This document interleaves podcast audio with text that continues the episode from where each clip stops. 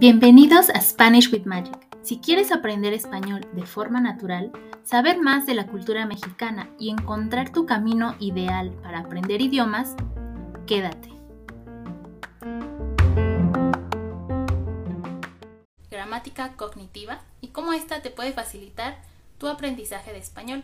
Para eso tenemos a un invitado de honor, Rafael Muriel. Va a estar aquí platicándonos y explicándonos de qué se trata Además, nos va a ayudar a descifrar el presente, el pasado, el futuro. Va a estar muy interesante, así que si tienen dudas, si han tenido dudas para diferenciar el pasado, los tipos de pasado, va a estar dándonos algunos ejemplos para que quede mucho más claro.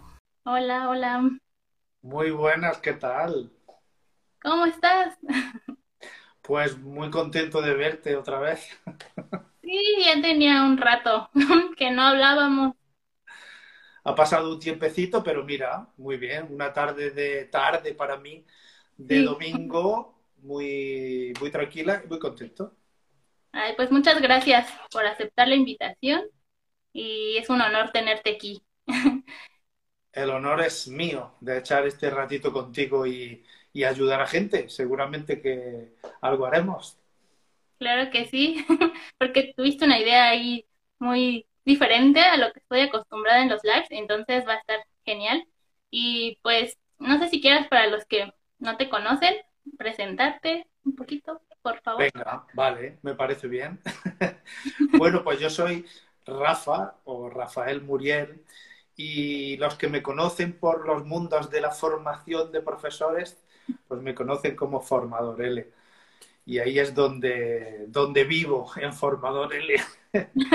y bueno, en resumidas cuentas, para no contar toda mi vida, voy a decir que, desde hace casi, estaba pensando, digo, ¿cuánto tiempo? Desde hace casi, va a ser muy prontito, 23 años. Me da vergüenza decirlo esto ya, ¿no? con 23 años que me dedico a la enseñanza L. Y claro, ahora ya pues a día de hoy, después de tantos años, tanta formación, pues básicamente tengo dos cosas en mi cabeza, en mi vida, vamos a decir, en mi vida L. Una es esta, que es la enseñanza de, español para extranjeros. Yo trabajo en Granada, en el sur de España, en Andalucía, y ahí pues llevo, dirijo la parte académica de, una escuela acreditada por el Instituto Cervantes. Esto me permite también saltar a todo el mundo conociendo, conociendo estudiantes y conociendo gente. Y la otra parte, pues es también mi gran pasión, que es la formación de profesores, que es de la que nosotros creo que vamos a comentar un poquito más. Sí. Y basada en, en gramática cognitiva y con la que yo vivo pues a diario con esta formación que yo, que yo dirijo, que son estos cachitos. Eso es un poco en resumen de lo que me, de lo que me da la vida a diario, de lo que me mueve. Sí, de hecho, bueno, no sé si cuando yo te encontré decías que tenías 20 años de experiencia. ya fue hace tres años, creo. Fíjate, fíjate cómo, es que claro, el tiempo pasa muy rápido, tú sabes, ¿no? Y ahora tengo que hacer cuentas, ¿no? Cuando me preguntan, digo, madre mía, es que yo empecé con el milenio. Entonces, bueno, todos vamos haciéndonos mayores, ¿no? Claro que sí. Y justo estaba recordando que cuando empecé apenas con esta cuenta, que mi intención no era ni siquiera enseñar español, pero te encontré así, encontré tu cuenta por ahí y yo dije, ay, ¿qué es esto? ¿Qué es esta cosa? me, sorprendió bastante porque pues como uno como nativo no es que no saben gramática, o sea, tienes que prepararte para enseñarla y, pues buscando, ¿no? Varias cosas, varias, eh, muchas informaciones al respecto, pues encontré lo tuyo, gramática cognitiva, y dije, oh, esto me gusta. Claro, y esto, esto es lo importante, que todo el mundo alguna vez en su, en su vida tenga la oportunidad de encontrarse con ese enfoque para que valore, que vea de entre todas las opciones que hay, que valore cuál, cuál le satisface más, cuál, cuál le da más, herramientas para hacerle la vida más fácil, ¿no te parece? Exacto, y no nada más, bueno, a los profesores, a los estudiantes, a todo el mundo, porque tanto para explicarla como para que se entiendan, es un cambio radical. Es un cambio radical, absoluto. Y bueno, me acuerdo que, que, lo, que me decías en alguna otra entrevista que, que tuvimos, que, este, que la gramática está en todos lados, ¿no?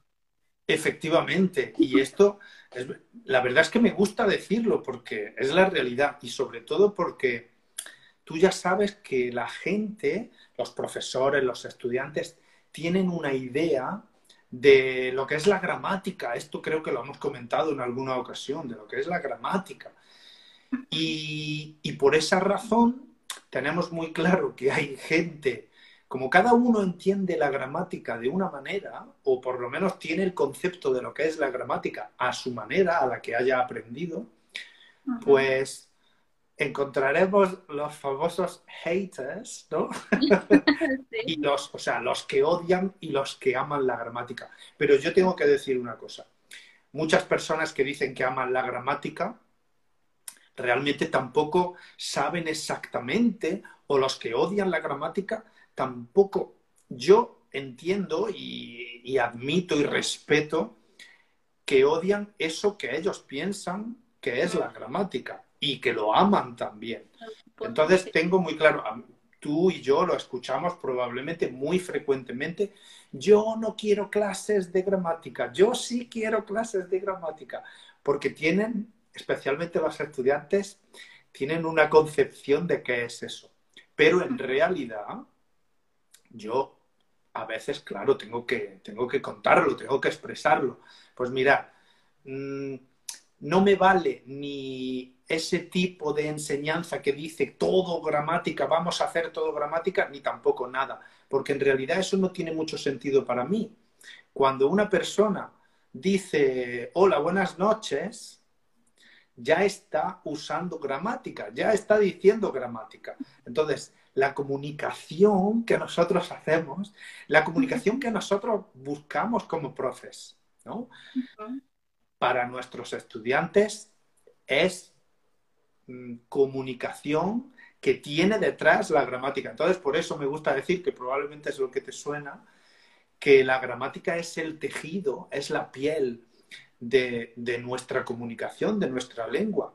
No se puede hablar, es imposible hablar sin gramática. Ahora bien, ¿qué nos dedicamos? Todo nuestro tiempo de nuestras clases a hablar de conceptos gramaticales. No, esa no es la idea. A dedicarle nada, tampoco es la idea. Aquí, por lo menos en mi experiencia, yo tengo muy claro que hay que presentar la gramática de una manera tan sencilla o, lo más sencilla posible para que minimicemos ese tiempo de contacto con, con esa explicación y que dejemos todo el resto del tiempo para la puesta en práctica, ¿no te parece? Puesta en práctica con recursos, porque al final todos, creo que todos los profes, todas las profesoras queremos lo mismo, que es la comunicación. El estudiante quiere comunicarse en situaciones y eso es lo primero que tenemos que ver. Por lo tanto, la gramática está en todas partes y ahora ya, dependiendo del uso que le demos, seremos mejores cómplices del estudiante a la hora de dársela. Pero evidentemente evitarla es, yo diría, misión imposible.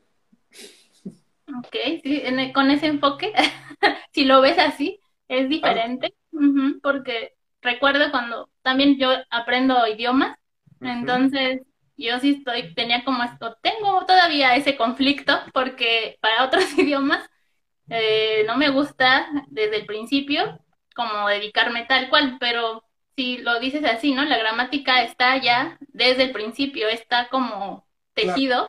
Claro, No, es... exacto. Solo hay que verle pues la parte positiva, es decir, vamos a ver qué es lo que necesita de esto el estudiante y sobre todo quitarnos los miedos.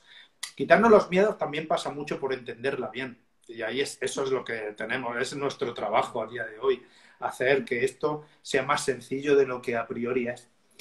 Pero bueno, yo creo que hay herramientas muy buenas y nosotros presentaremos hoy una bastante buena para que el profe tenga esa, esa facilidad a la hora de, de transmitir nuestra lengua, nuestra cultura a, a los que aprenden, que es lo importante.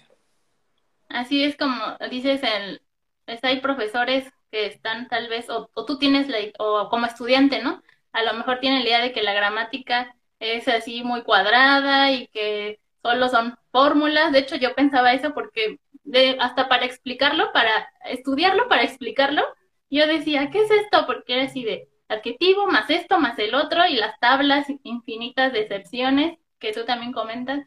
Entonces era así como, ay, ¿cómo le voy a explicar todo esto si ni siquiera yo lo entiendo? Entonces...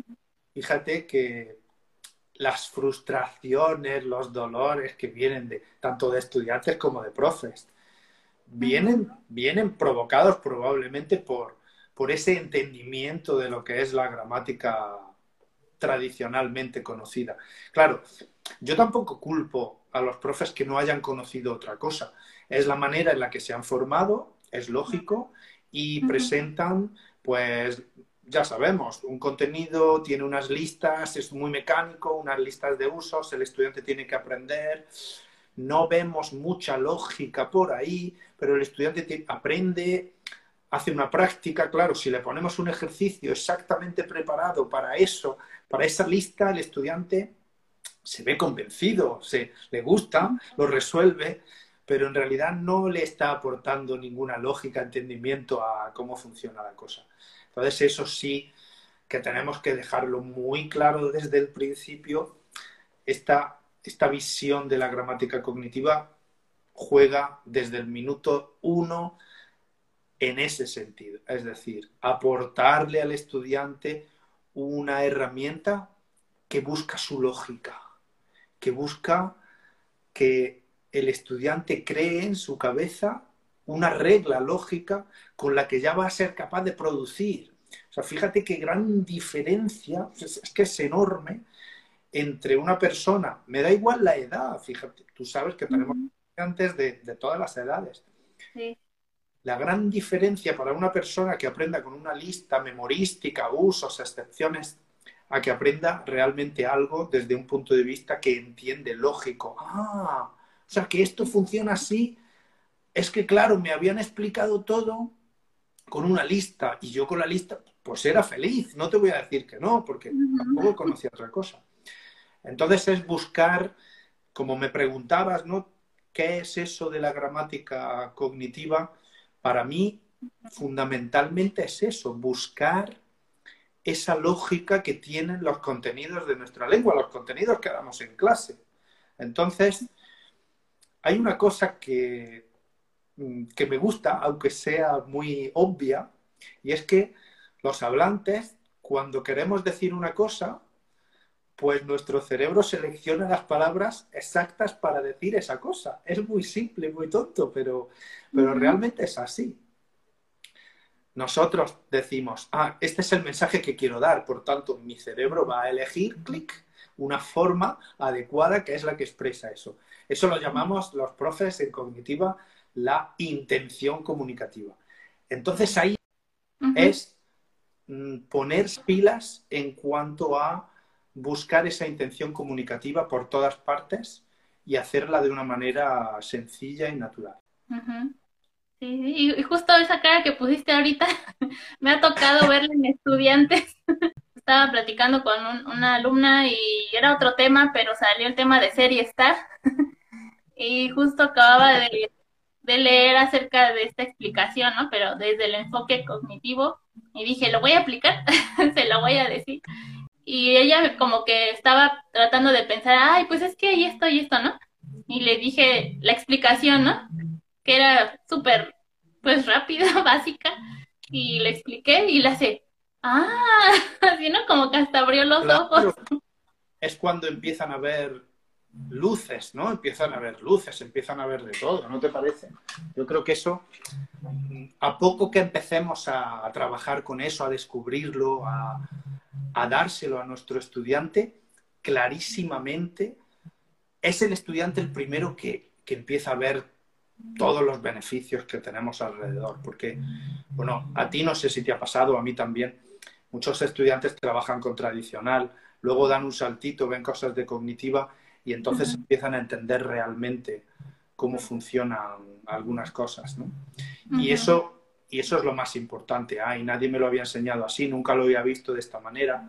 Así, ahora lo entiendo. Parece una cosa pequeña, pero es, es muy importante, ¿no? Sí, es como clave, ¿no? Para poder saltar al comunicarte como quieres de verdad. Bueno, y en estos eh, temas de que cuestan trabajo o que se les dificulta diferenciar o que tal vez no han encontrado la explicación que necesitan, los estudiantes, los temas, uno de ellos es eh, usar el presente para, no solo para hablar del presente, sino diferentes tiempos. ¿Cómo, es eso? Yo creo que, mira, esto, mm, yo creo que hay que enfocarlo de la siguiente manera. Mm, estamos acostumbrados a, a, muy al principio, ¿no te parece? Es el presente parece un contenido que los profesores tenemos que dar muy al principio porque, porque tiene una necesidad imperiosa el estudiante de hablar. Entonces, es verdad que aquí la gramática tradicional tiene una perspectiva muy clara, enseñar el presente y presentan el presente como probablemente el primer tiempo que van a estudiar. ¿Y para qué sirve el presente? Bueno, el presente sirve para hablar del presente. Es que ya el nombre te está diciendo el uso del presente. Pero claro, la mayoría de profes, tengo que decir, aprovechando esto, pues relacionan ese uso del presente solo y exclusivamente con el presente. Es decir, se centran en que el tiempo presente sirve para hablar del presente. Y ahora bien, ¿qué pasa aquí? Pues hay un par de variables y bueno, aquí están preguntando varias cosas, ¿no? Que por qué es tan difícil la gramática de español. Pues no es que sea difícil, como explica Rafa, depende del enfoque y cómo lo adaptes a tu lógica para poder eh, entenderla y comunicarte con esa gramática, con ese idioma. Entonces, también es cuestión de ver, no es como decir fácil, difícil, sino que aún no conoces bien los temas y una vez que los conozcas, se van a convertir en, fáciles para ti. Es cuestión de conocimiento. Estaban preguntando antes que, que cuando se daba el presente, yo estaba explicando que, bueno, es, casi de, de, inicio, nivel A1, ya hay que presentar el presente. Entonces, estaba comentando que para esos profesores que, que realmente eh, hacen el presente y luego se dan cuenta de que hay lo que llaman valores del presente, ¿para qué? Para hablar del futuro, para hablar del pasado, ¿verdad? Entonces, realmente hay, hay profes, esto es, es, un, vamos a decir, es un pensamiento también lógico. Definen estos usos como usos diferentes. A ver si me explico. Lo que le dicen al estudiante es que el presente sirve para hablar del presente. Esto es lo más importante. Pero luego dan los usos del futuro, los usos del pasado, como unos usos especiales. En algunos libros los llaman hasta usos eh, dislocados. Fíjate cómo llamamos, ¿no? Y, claro, esto también se transmite al estudiante, desgraciadamente. ¿Por qué? Porque él se da cuenta de que hay una cosa que es la normal, que es usar el presente para hablar del presente, pero luego hay otra que es un poquito especial, que es usar el presente para hablar del futuro o usar el presente para hablar del pasado. Y este es mi consejo. Mi consejo es que tan pronto como sea posible desde el principio, nosotros ya tenemos que abrirle los ojos a todos los estudiantes. Es decir, no dejarlos solamente con la información de que claro que usamos el presente para hablar del presente, sino que abran su campo, su visión, su flexibilidad mental para ver que el presente sirve perfectísimamente para hablar del futuro, no como un uso especial, no. Mañana voy, mañana como, el año que viene vivo. Esto lo usamos constantemente, no es nada especial.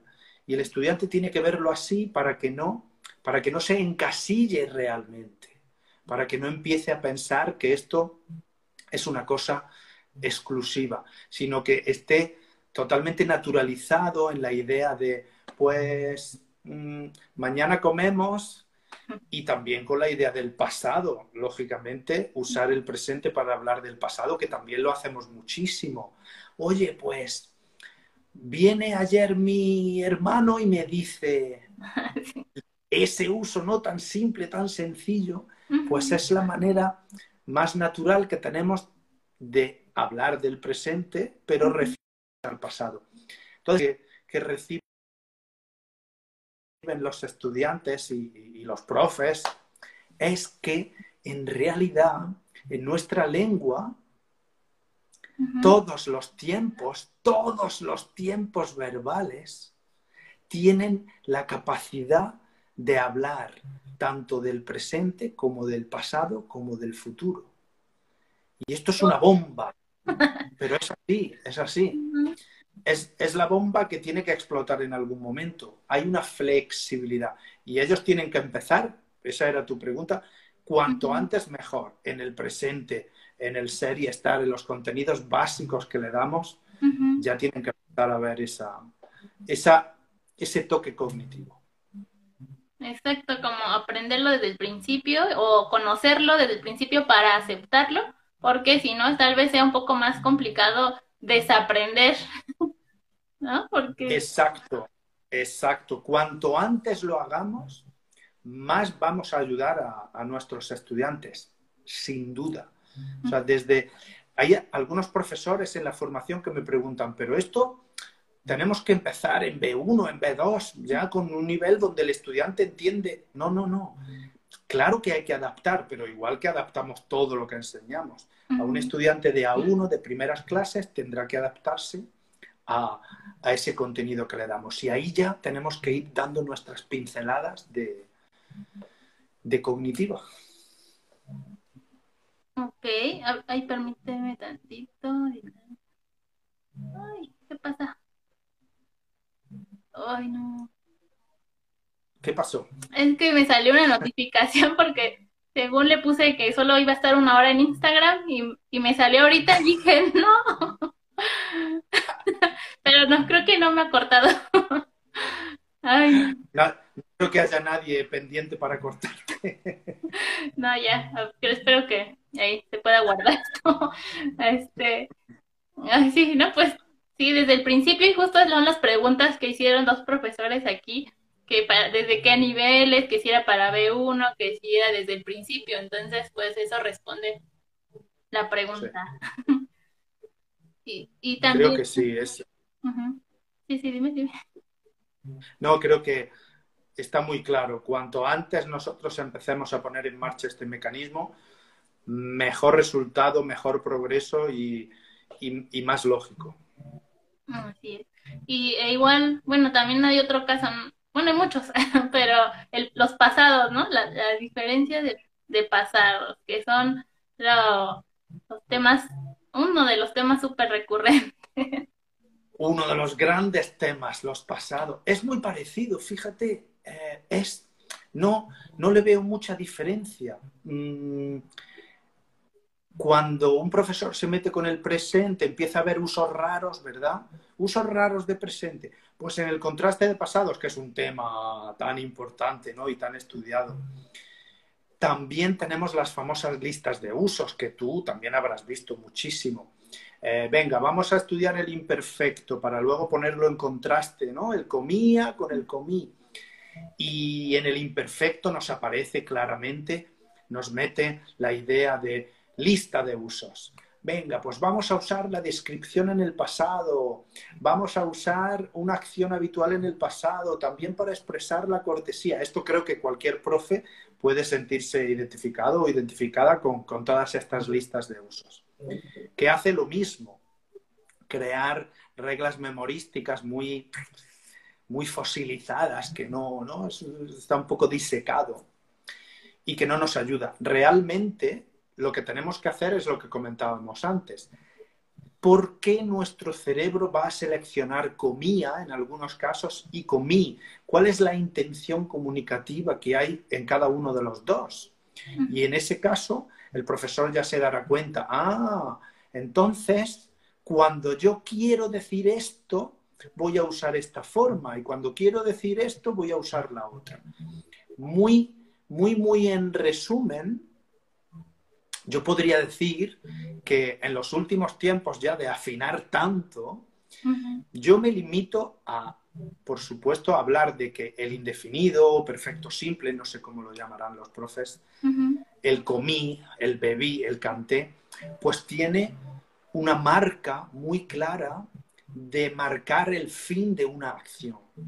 Es decir, voy a poner un ejemplo. Hay estudiantes que dicen, es que yo he aprendido que el imperfecto es cuando haces descripciones en el pasado. Y digo, efectivamente, es así. Venga, voy a decir un ejemplo. Pues eh, mi primer profesor era muy simpático. ¿Vale? Este ejemplo es con imperfecto. Mi profesor, mi primer profesor era muy simpático. Y yo aquí le digo a mi estudiante, a ver, ¿tú crees que la persona que dice esto está interesada en decirte el final de ser simpático? Lo estoy explicando muy rápido, pero espero que lo entendáis. ¿Crees que el hablante se está concentrando en decir el final de ser simpático de mi primer profesor? O sea, yo digo, mi primer profesor era muy simpático.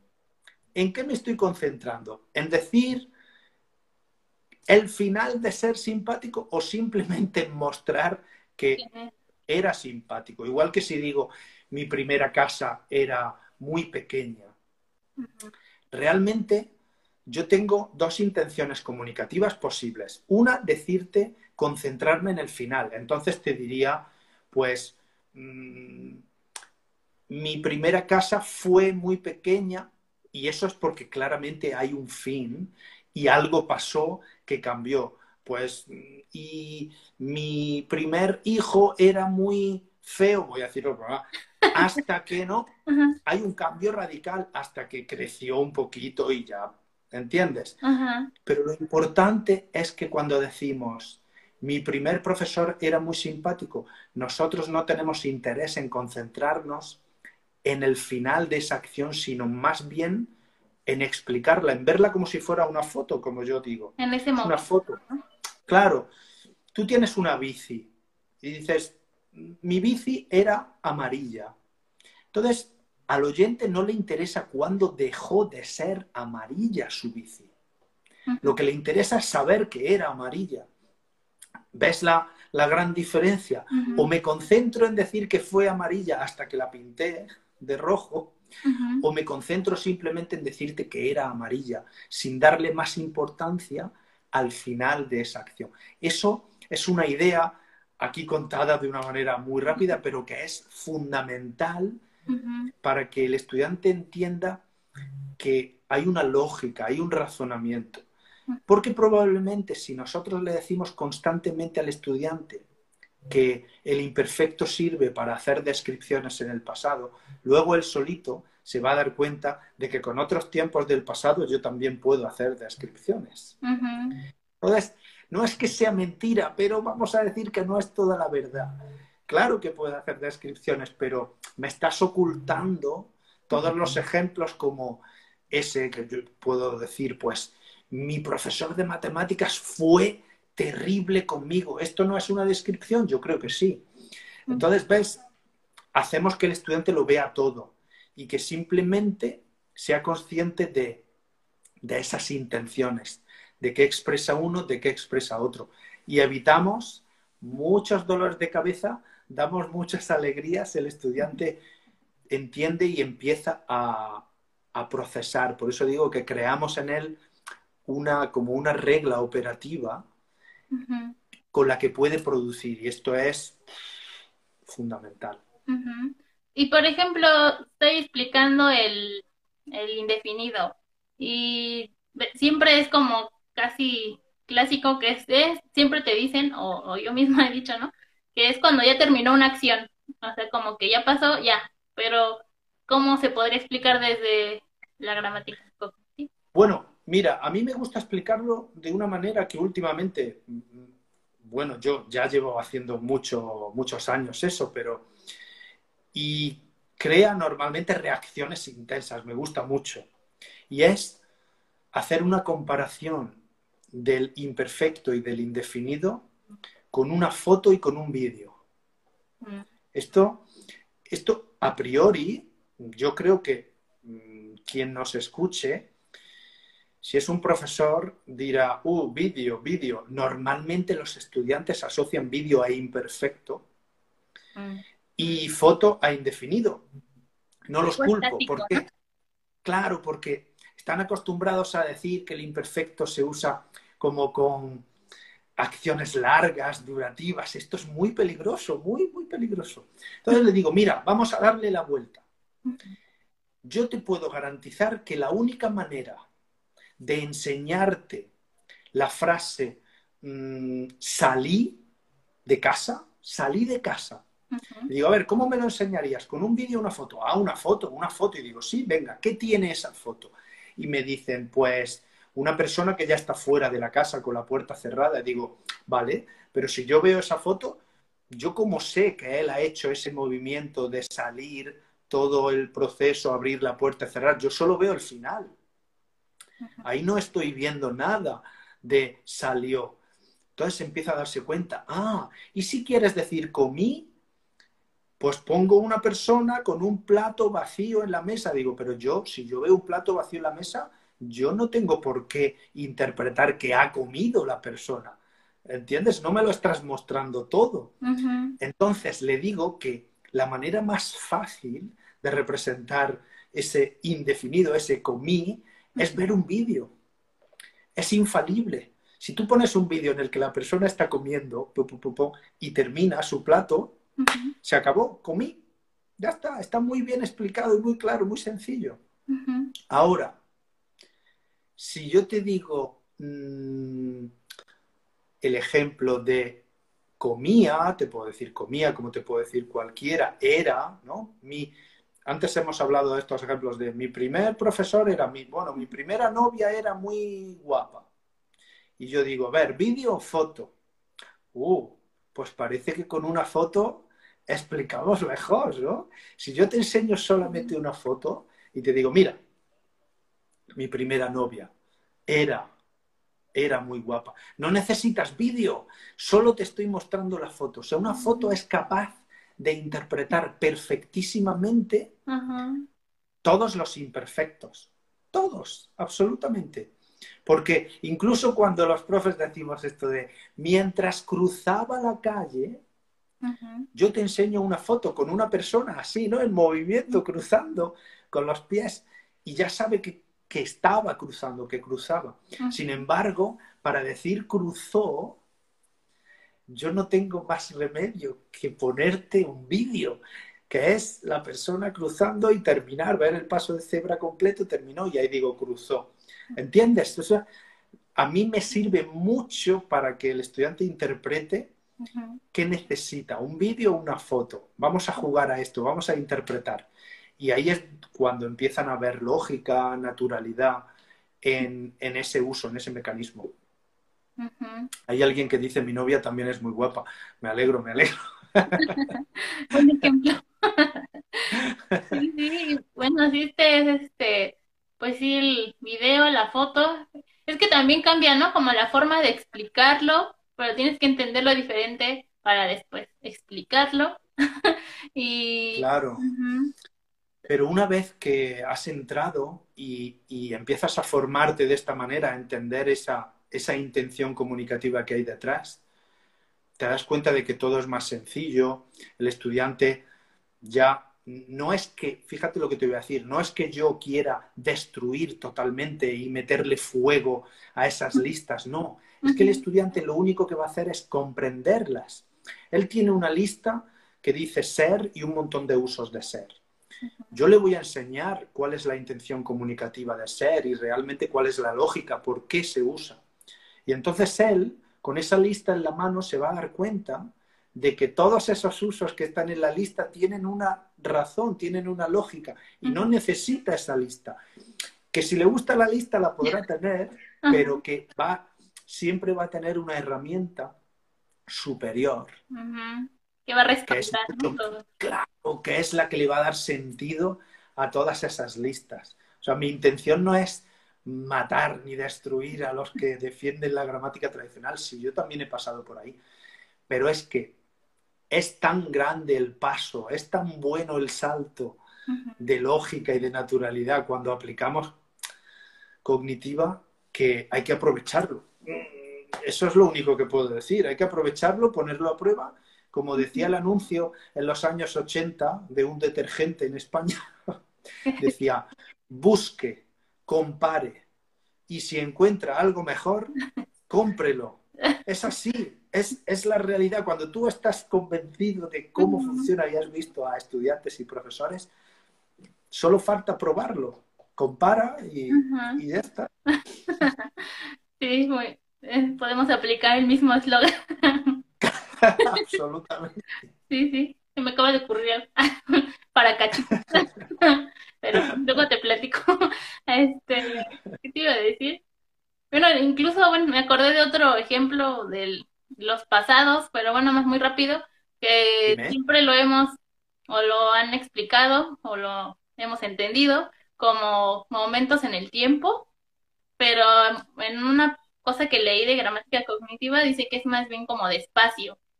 No sé, que es como... Ah, sí, esto es cierto. Y esto es una cosa también muy interesante. Realmente, cuando aprendemos gramática o la tradicional, siempre todo nuestro sistema verbal está completamente basado en tiempo, en el, en el concepto del tiempo. Y nos damos cuenta, por lo que te decía al principio de nuestra charla, que el tiempo realmente, que nuestros tiempos verbales están capacitados y tienen la flexibilidad para para hablar del presente, del pasado y del futuro. Es decir, que quizá nuestra clasificación de tiempos verbales se queda un poquito corta.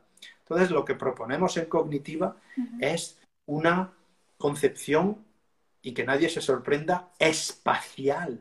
Realmente es el espacio. Si lo pensamos bien, el espacio es mucho más sólido que el tiempo. Si pensáis que al final esto lo llamamos cognitiva porque es un proceso cognitivo, los bebés, los niños muy pequeñitos, ¿cuánto tardan en entender el concepto temporal? Realmente no es el que rige su vida desde el principio. Es, ¿Qué es lo primero que un bebé cuando es, es el espacio, tiene que controlar el espacio? Pues bueno, a lo largo de todas las investigaciones, de formaciones, nos damos cuenta de que al final nuestros tiempos están basados en un concepto espacial vamos a decir como si fuera un espacio actual donde hablo en presente, donde me muevo, y un espacio no actual. Esto, por supuesto, hay que dedicarle un tiempo, pero una vez que se entiende es maravilloso y es realmente lo que regula, lo que regula todo esto. Es una idea más espacial.